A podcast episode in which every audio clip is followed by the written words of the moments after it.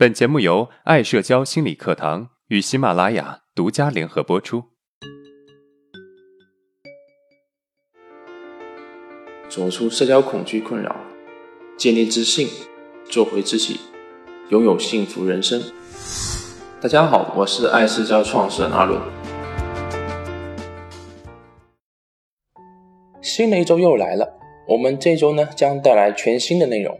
怎么在实战中从一个不会社交、害怕社交的菜鸟，提升为社交圈中的引领者？这些内容啊，我们将用四节课来讲。那么今天呢，我们先来聊一聊，我们害怕社交的人呢是怎么逃避社交场合的，以及啊，我们应该怎么做才能够改变这种状态呢？我现在分享我个人的经历啊，高三的时候呢，我发现自己的社交能力直线下降，处于社交恐惧的状态。我意识到啊，如果我不改变的话，那么我很可能会越来越自卑。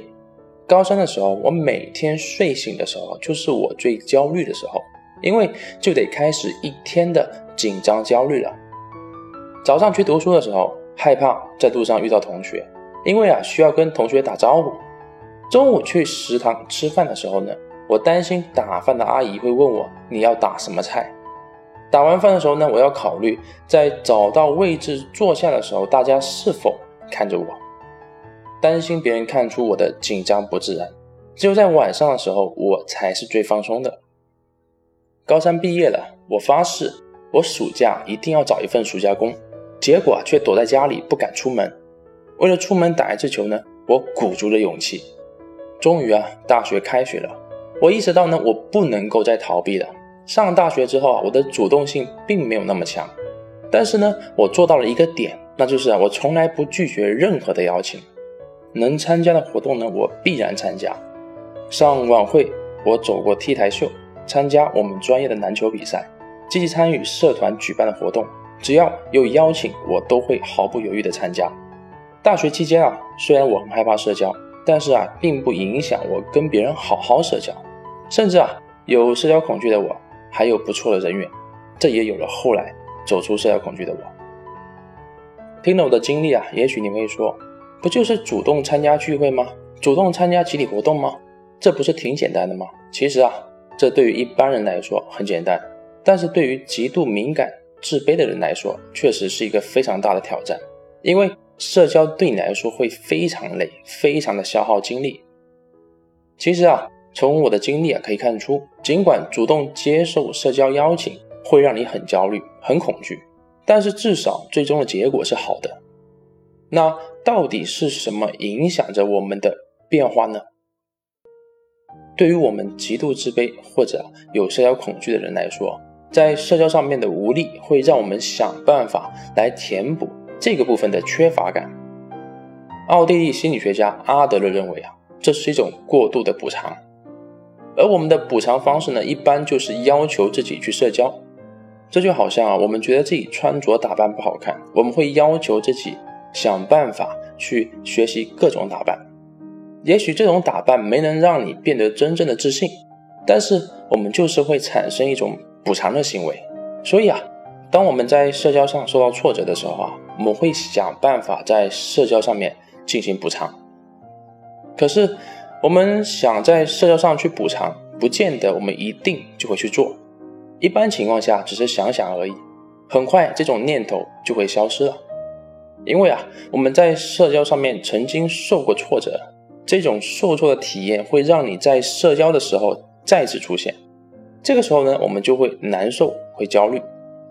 这就好像啊，我们在学校的时候经常受挫，之后就不爱去学校了。我有一个学员就是这样的。在学校的时候呢，经常被嘲笑很丑很土，结果他就不爱去学校了，对学校产生了阴影。他也想去学校啊，每当鼓足的勇气要去的时候，总是找借口不去。这个啊，是我们这类人的一种常态。那既然是一种常态，我们应该怎么办呢？咱们这种极度敏感自卑的人群，怎么去改变呢？我再说一说我之前经历的一件事情，也许你就会有答案了。其实啊，大学一开始我并没有别人一邀请我就敢去参加的，而是经历了一件事情，我完全改变了参加社交活动的看法。那一次啊，是大一的时候，我们班主任的生日，我们班所有人都要去参加。我的社长呢，反复问我要不要去。我说啊，我有事情去不了了。他说：“你的事情有那么重要吗？班主任生日，要求大家一定要出席，不要让我难做。”实在没办法拒绝了，我就硬着头皮上了。结果我发现自己到了现场，好紧张，不敢乱看。我总是感觉有人看着我，感觉别人会说：“这个人不是平时不参加活动吗？今天怎么来了？”我产生很多的念头。但是随着我的参与，我的紧张感越来越小，我也慢慢适应了这个环境，我也不再那么紧张了，也开始主动跟舍友说话了。没想到，后来玩的还挺开心的。这次的经历让我体会到了社交的乐趣。从此之后啊，我尽可能要求自己，所有的活动都要参加。有的时候呢，全程紧张；有的时候会慢慢的放松下来。但是啊，我都坚持了。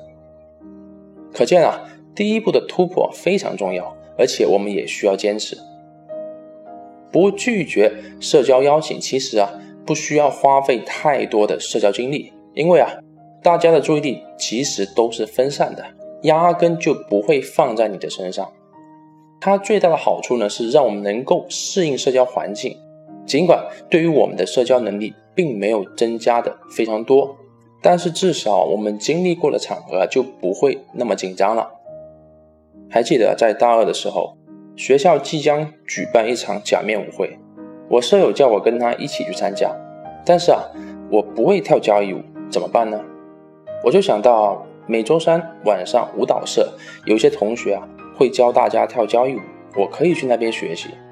可是呢，那个地方大部分都是女生居多，这对我来说啊是一个很大的挑战。可是呢，我还是硬着头皮去参加了。